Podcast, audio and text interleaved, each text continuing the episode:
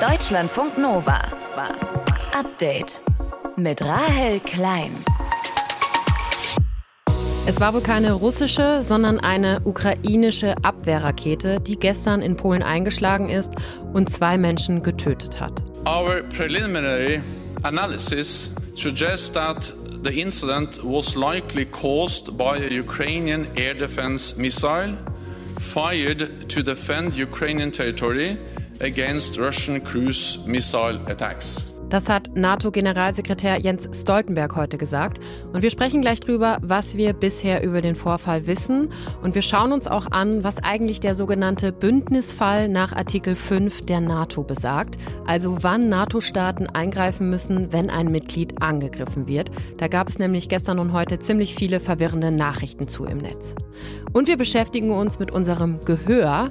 Und ich muss euch sagen, wir sollten alle mal die Pegel runterdrehen. Eine neue Studie zeigt nämlich, wir hören oft viel zu laut. Generell gilt, je lauter der Lärm ist, umso kürzer können deine Ohren das auch aushalten. Das sagt Deutschlandfunk Nova-Reporter Johannes Döbbelt. Was zu laut ist und wie wir unser Gehör schützen, auch das unser Thema heute hier am Mittwoch, dem 16. November. Ich bin Rahel Klein und ich freue mich, dass ihr zuhört. Deutschlandfunk Nova. Das war ein ziemlicher Schreckmoment gestern, als die Nachricht kam, dass in einem Dorf im Osten von Polen eine Rakete eingeschlagen ist und zwei Menschen getötet hat. Bis heute Morgen war auch noch weitgehend unklar, was da genau passiert ist. Viele haben sich gefragt, was bedeutet das, wenn Russland jetzt tatsächlich NATO-Territorium angegriffen haben sollte? Und inzwischen verdichten sich aber die Hinweise, dass die Rakete nicht von der russischen Armee kam. Aglaya Dane aus den Deutschlandfunk Nova Nachrichten. Was ist denn bisher bekannt über die Rakete? Also die NATO sagt, es ist wirklich höchstwahrscheinlich, dass es eine ukrainische Luftabwehrrakete war, die versehentlich auf polnischem Gebiet eingeschlagen ist. Und das bestätigt auch die polnische Regierung. Präsident Andrzej Duda hat sich dazu geäußert. Nic, absolutnie nic nie wskazuje na to, że był to intencjonalny atak na Polskę. Nichts, absolut nichts weist darauf hin, dass es ein beabsichtigter Angriff auf Polen war. Höchstwahrscheinlich war es eine Rakete aus russischer Produktion, eine S-300, produziert in den 70er Jahren. Die Wahrscheinlichkeit ist hoch, dass die Rakete der Abwehr diente, dass sie also durch die Verteidigungskräfte der Ukraine genutzt wurde. Czyli, że była użyta przez siły obronne ukraińskie. Also es laufen da ja Untersuchungen an der Stelle, wo die Rakete eingeschlagen ist. Da wurden eben Trümmer gefunden, eben angeblich von dieser S-300-Rakete. Ähm, man muss sagen, diese Rakete wird auch von Russland verwendet, auch in letzter Zeit bei diesem Angriffskrieg gegen die Ukraine. Aber gestern eben, wo der, dieser Einschlag passiert ist und wo es ja wirklich massiven Beschuss aus Russland auf die Ukraine gab, da hat die russische Armee wohl vor allem modernere Raketen und Flugkörper abgefeuert. Das alles sind natürlich keine endgültigen Beweise. Die Ermittlungen, wie gesagt, die laufen weiter. Aber auch NATO-Generalsekretär Jens Stoltenberg hat sich nach einer Dringlichkeitssitzung sehr zurückhaltend geäußert. But we have no indication that this was the result of a deliberate attack. And we have no indication that Russia is preparing offensive military actions against NATO. Also laut Stoltenberg gibt es wirklich keine Hinweise darauf, dass es ein gezielter Angriff auf NATO-Gebiet war oder dass es eben in Russland entsprechende Pläne gibt, das zu tun. Die Rakete ist also vermutlich von der ukrainischen Armee abgefeuert worden. Kann das jetzt Konsequenzen haben für die Ukraine? Hm, nee, also nicht zumindest im Sinne von Vorwürfen oder von Strafen. Also NATO-Generalsekretär Stoltenberg, der hat auch klargemacht, aus seiner Sicht trägt die Ukraine da keine Schuld, sondern Russland im Endeffekt. Denn die Ukraine, die verteidigt sich mit diesen Luftabwehrraketen ja nur. Ähm, die Raketen, die werden zum Beispiel eingesetzt, um russische Marschflugkörper abzuschießen, bevor die dann irgendwo einschlagen und dort dann für Zerstörung oder auch Tod sorgen. Und für Stoltenberg ist klar, der wahre Grund für den Vorfall ist eben der russische Angriffskrieg gegen die Ukraine, der, wie man jetzt eben sieht, für gefährliche Situationen sorgt. Und äh, ja, die westlichen Staaten, die werden aber die Ukraine weiter unterstützen, auch in Form von Waffenlieferungen und Abwehrsystemen. Was sagt denn die Ukraine jetzt zu den Reaktionen aus dem Westen? Die Regierung da hatte sich ja ziemlich früh festgelegt, dass die Rakete angeblich aus Russland abgeschossen wurde. Ja, also etwa acht Stunden nach dem Vorfall, da hatte der Präsident Volodymyr Zelensky getwittert, dass dieser Angriff aus Russland eine Eskalation sei.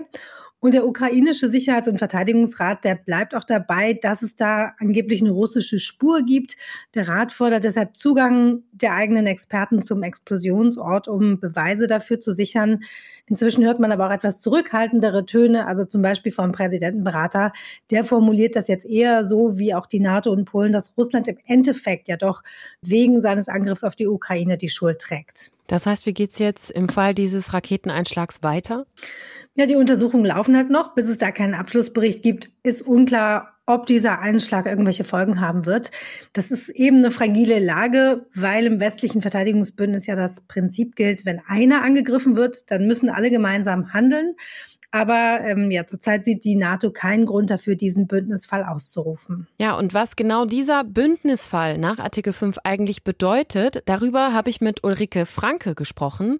Sie hat heute getwittert, Don't panic. Ulrike Franke ist Expertin für Sicherheitspolitik beim European Council on Foreign Relations, kennt sich sehr gut mit der NATO aus und sie sagt, da ist gestern und heute ziemlich viel durcheinander gegangen, was einen möglichen sogenannten Bündnisfall im Zusammenhang mit dem russischen Angriffskrieg in der Ukraine angeht. Und da schaffen wir jetzt ein bisschen Klarheit. Ulrike, du sagst, don't panic. Warum bist du ganz ruhig? Also erstmal ist es einfach wichtig zu schauen, was ist passiert, was wissen wir, was wissen wir nicht. Und zu viel Spekulation tut der ganzen Sache nicht gut. Heute wissen wir ja mehr und es sieht ja so aus, ist noch nicht ganz bestätigt, aber es sieht ja so aus, als handelt es sich eben nicht um einen gezielten Angriff Russlands auf Polen, also auf ein NATO- und EU-Mitglied, sondern als sei es letztendlich ein Unfall, möglicherweise vermutlich sogar mit ähm, ukrainischen Abfangraketen. Sprich, die Panik, die viele gestern Abend hatten, die gesagt haben, jetzt muss die NATO irgendwie reagieren, war schon mal nicht angebracht. Ich habe schon gesagt, es war viel von Bündnisfall die Rede, also von Artikel 5 des NATO-Vertrages. Das gilt ja so als das Herzstück der NATO. Was genau besagt dieser Artikel 5? Genau, Artikel 5 besagt, dass ein Angriff auf ein Bündnismitglied, also auf eins der 30 NATO-Mitglieder, ein Angriff auf alle ist und dass in so einem Fall eines bewaffneten Angriffs auf ein Bündnismitglied die anderen Alliierten eben beistehen. Auch militärisch, wenn das für nötig befunden wird.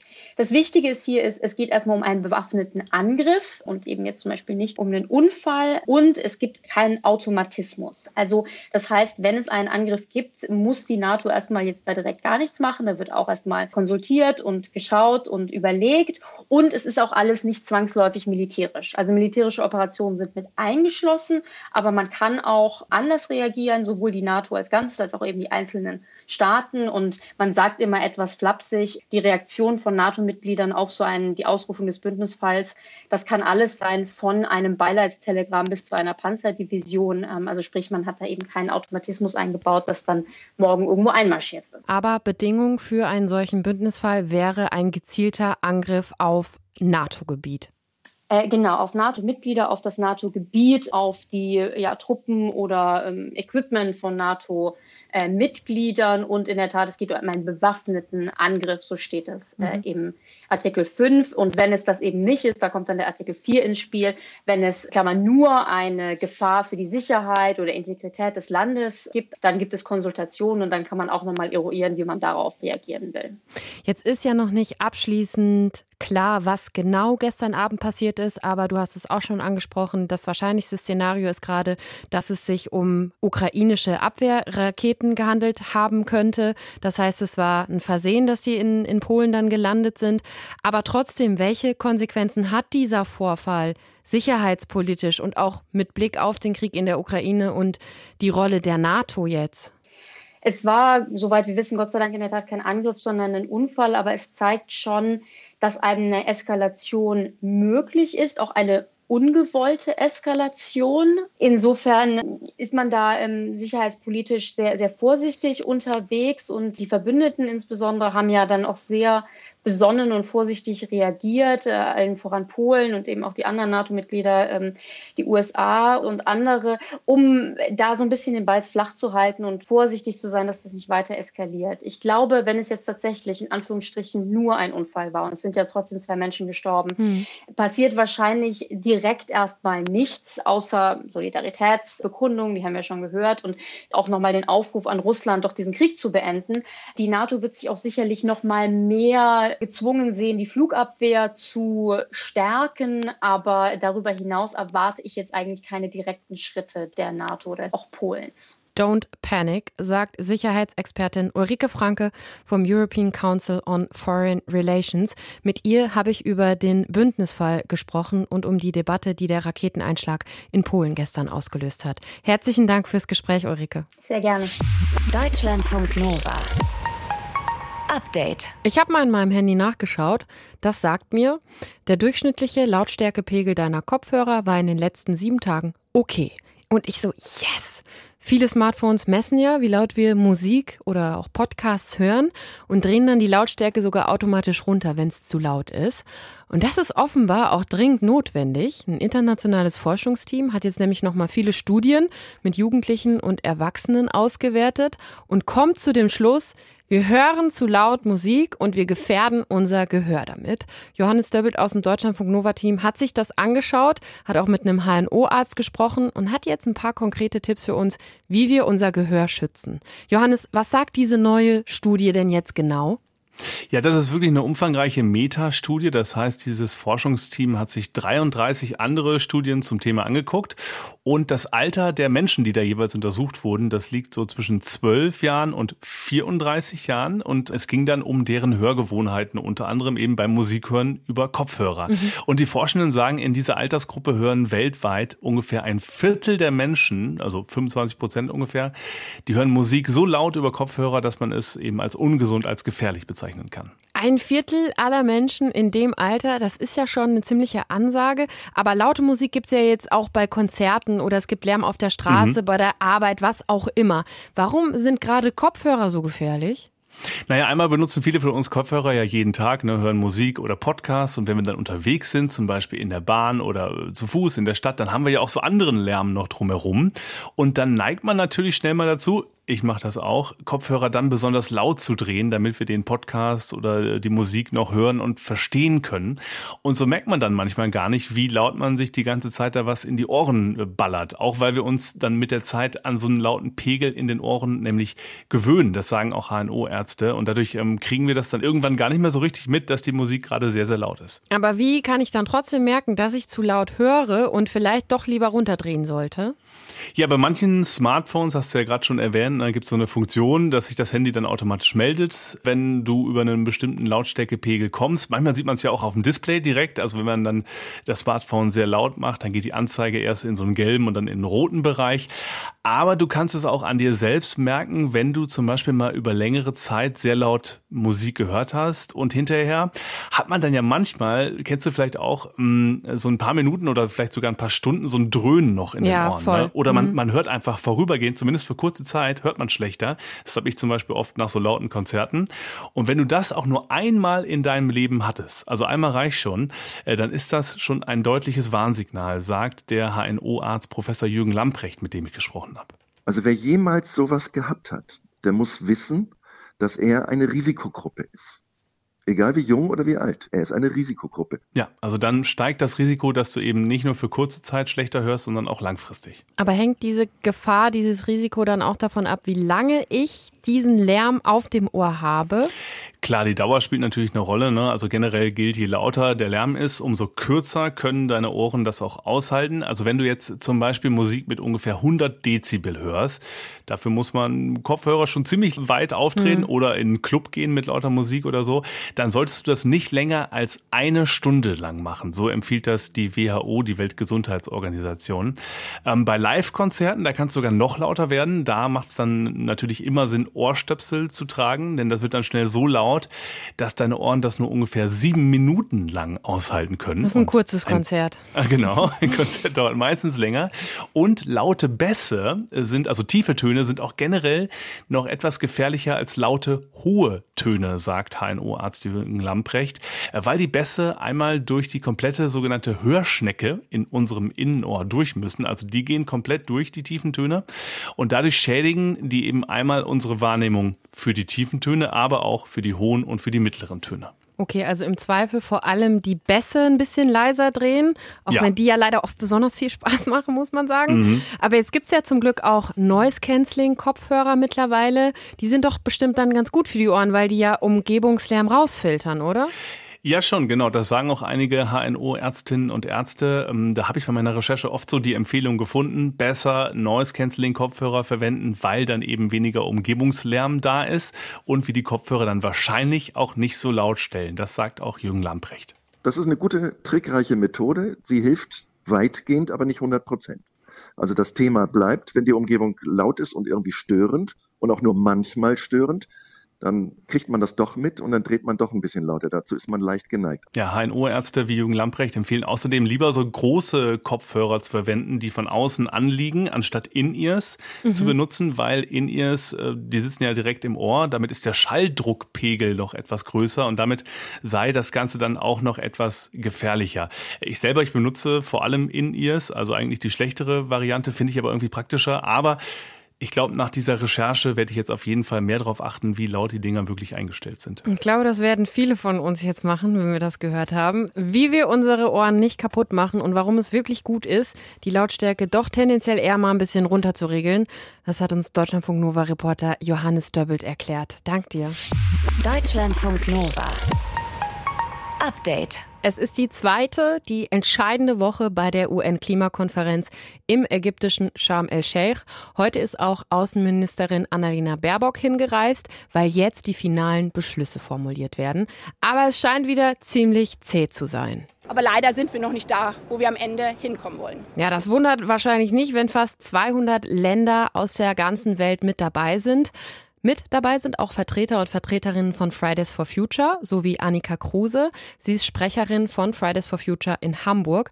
Und von Annika wollte ich wissen, wie seltsam dieser Ort Sharm el-Sheikh eigentlich für so eine Klimakonferenz ist, mit 30 Grad Außentemperatur und Konferenzzelten, die so runtergekühlt werden, dass da viele im Pulli sitzen. Also der Ort ist natürlich unfassbar absurd. Also alle AktivistInnen sind hier eingeschränkt durch irgendwie Angst vor Repression oder ähnliche Dinge. Und generell ist es auch das ständige Gefühl, überwacht zu werden hier, was irgendwie alles zu einem sehr, sehr absurden Ort macht. Ihr dürft auch nur in ganz bestimmten Gebieten überhaupt demonstrieren, oder? Ja, wir dürfen hier auf dem COP-Gelände selber dürfen wir an fünf Orten demonstrieren. Da sind dann jeweils so 20 bis 200 Personen erlaubt, je nachdem an welchem Ort man das macht. Und dabei ist man aber auch sehr, sehr stark eingeschränkt. Also wir dürfen keine Ländernamen nennen, keine Namen an sich und keine Firmennamen, was halt absurd ist. Also es gibt 636 fossile LobbyistInnen auf dieser Klimakonferenz und wir dürfen sie nicht beim Namen nennen. Das heißt, das ist eine eindeutige Einschränkung hier der Zivilgesellschaft, die hier noch vor Ort ist, was schon sehr gering ist. Und was passiert, wenn ihr dann doch mal Namen nennt oder so? Was passiert dann oder was würde passieren? Auch wenn man einfach Ländernamen nennt oder so, riskiert man auf jeden Fall die Akkreditierung zu verlieren und einfach hier nicht mehr rein zu dürfen. Das ist aber zurzeit noch relativ unwahrscheinlich. Greta Thunberg wollte ja nicht zur Klimakonferenz kommen, weil sie sagt, da wird eh nur Greenwashing betrieben und die Systeme sollen gar nicht ernsthaft umgebaut werden. Jetzt sprichst du davon, dass es auch nur sehr, sehr eingeschränkt überhaupt möglich ist, ja, Kritik auch zu üben, auch für euch als Zivilgesellschaft. Warum seid ihr von Fridays for Future trotzdem vor Ort? Greta setzt ein sehr, sehr starkes Zeichen dadurch, dass sie sagt, dass sie hier nicht anwesend ist und dass sie eben hier nicht mitmachen möchte. Aber es ist trotzdem noch der Rahmen, in dem globale Klimapolitik eigentlich passieren muss, weil es der einzige globale Rahmen wird, in dem auch Länder des globalen Südens zum Beispiel wirklich eine Stimme haben. Und für uns ist es deshalb auch vor allem wichtig, da zu sein als eben Aktivistin des globalen Nordens, weil es eben tatsächlich hier so ist, dass man eigentlich nicht freisprechen kann. Aber wir können eben als Menschen, vor allem mit deutschem Reisepass, können wir freisprechen. Also wir sagen hier alles, was wir hier sagen möchten. Und das ist ein Privileg, was wir haben, was Menschen, die aus anderen Ländern kommen, hier teilweise einfach gar nicht haben. Und deshalb ist es wichtig, dass wir auch da sind. Die Konferenz geht ja jetzt in die wichtigste Phase. Es geht um die Abschlusserklärung. Die deutsche Außenministerin Annalena Baerbock steigt heute in die Verhandlungen mit ein. Wie schätzt du das ein? Kann das noch mal ein bisschen Schwung geben oder befürchtet ihr eher das Gegenteil? Das, was so nach und nach durchsickert, sieht es eher danach aus, dass es noch unambitionierter wird als der Abschlussdeal in Glasgow. Aber das ist zurzeit noch sehr, sehr früh, dazu irgendwelche Aussagen zu machen. Aber es sieht auf jeden Fall bisher einfach gar nicht gut aus. Aber dass jetzt in den nächsten Tagen noch was passieren muss, ist auf jeden Fall klar. Aber es gibt hier trotzdem das Problem, dass eben auch die COP-Präsidentschaft, die ja sehr, sehr viel Einfluss auf die Tagesordnung und damit auch sehr, sehr viel Einfluss auf die Abschlusserklärung nimmt, einfach nicht das Interesse hat, tatsächlich aus fossilen Energien auszusteigen.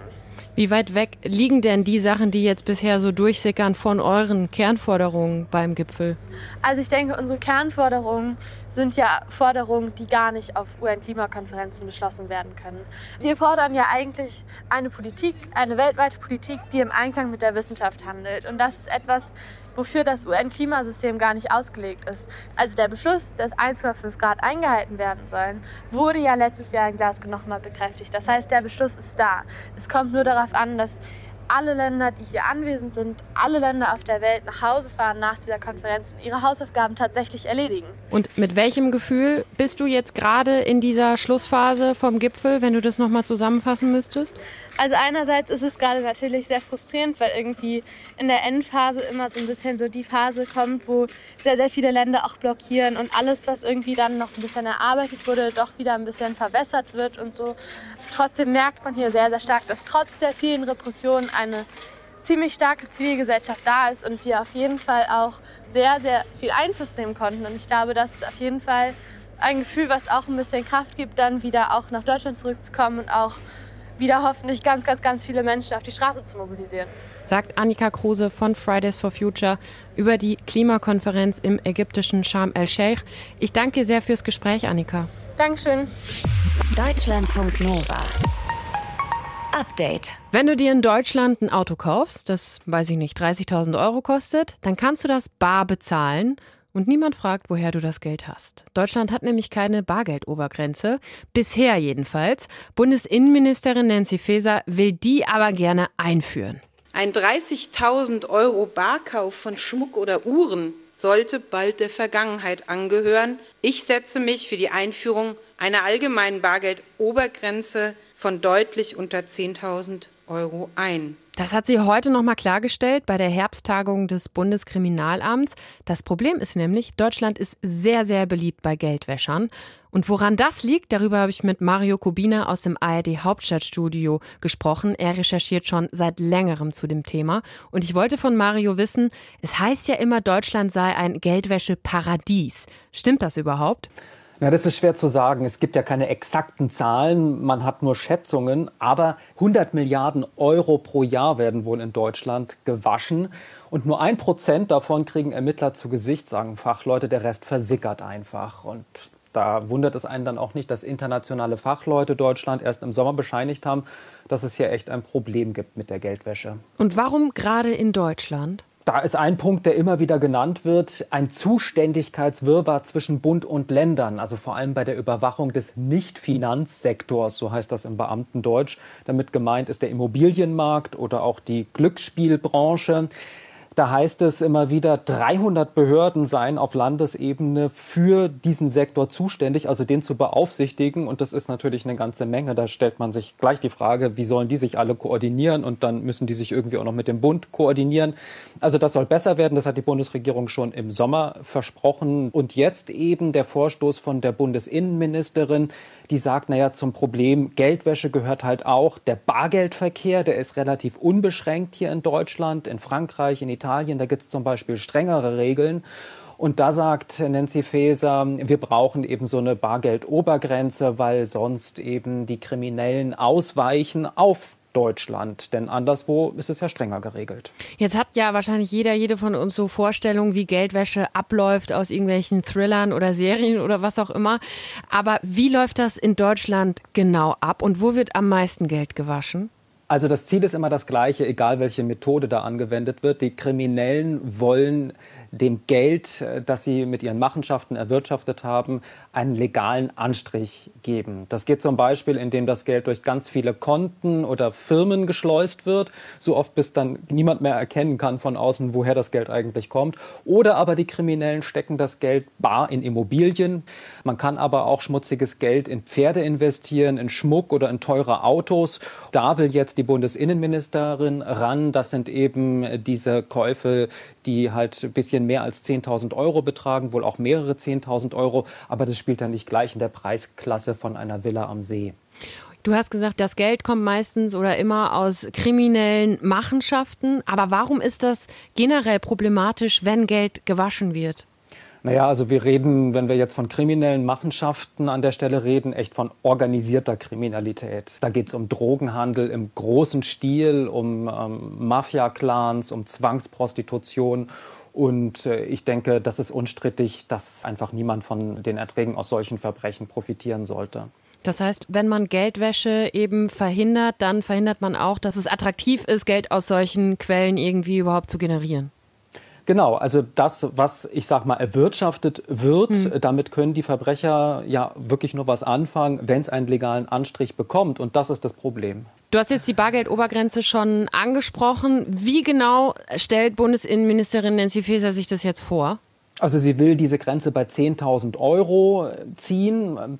Das ist halt äh, der Betrag, ähm, der jetzt auch schon eine Rolle spielt. Eigentlich ist es nämlich jetzt schon so, wenn man äh, Sachen kaufen will, die teurer sind als 10.000 Euro, zum Beispiel Schmuck, dann muss man sich in der Theorie schon ausweisen beim Händler. Das klappt aber nicht immer. Jedenfalls äh, sagen Experten, das wird oft nicht kontrolliert. Deswegen will jetzt also die Innenministerin, dass generell gilt, es muss nicht nur eine Ausweispflicht her, sondern äh, man darf ganz einfach nicht mehr bar bezahlen, wenn es eben um Beträge geht von mehr als 10.000 Euro. Und das heißt dann eben, was bleibt übrig? Man zahlt per Überweisung, man zahlt mit Kreditkarte und dadurch hinterlässt man Datenspuren, das wissen wir alle. Und äh, das will die Innenministerin jetzt ändern. Wie genau? Einzelheiten dazu hat sie auch heute noch nicht genannt. Da laufen auch noch die Gespräche in der Ampelkoalition und auch auf europäischer Ebene gibt es Verhandlungen. Das Ganze soll nämlich europaweit einheitlich geregelt geregelt werden in Zukunft. Aber das ist alles noch im Fluss. Bundesinnenministerin Nancy Faeser will stärker gegen Geldwäsche in Deutschland vorgehen. In Deutschland wird nämlich ziemlich viel Geld gewaschen jedes Jahr. Darüber gesprochen habe ich mit Mario Kubina aus unserem ARD Hauptstadtstudio. Deutschlandfunk Nova. Update. Immer Montag bis Freitag auf deutschlandfunknova.de und überall, wo es Podcasts gibt. Deutschlandfunk Nova.